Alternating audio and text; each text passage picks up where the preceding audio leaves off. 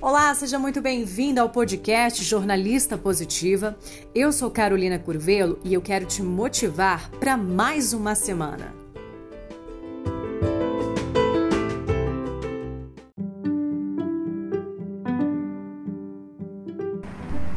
E a frase para a semana é: Respeito é dom, amor é uma virtude e amar ao próximo é de Deus.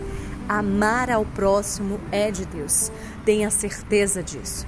E isso é algo que ele nos pede e que ele nos pediu.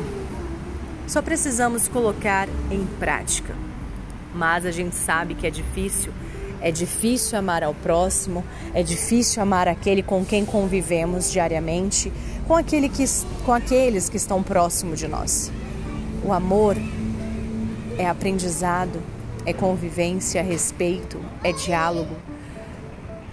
Precisamos amar. E para amar o próximo, não há nada melhor do que amar a nós mesmos. Porque quando nos amamos, nós aprendemos a nos valorizar, a fazer o que é importante para nós. E assim, fazemos o que é importante também para o próximo. A gente não vai fazer com o outro o que a gente não quer que faça conosco.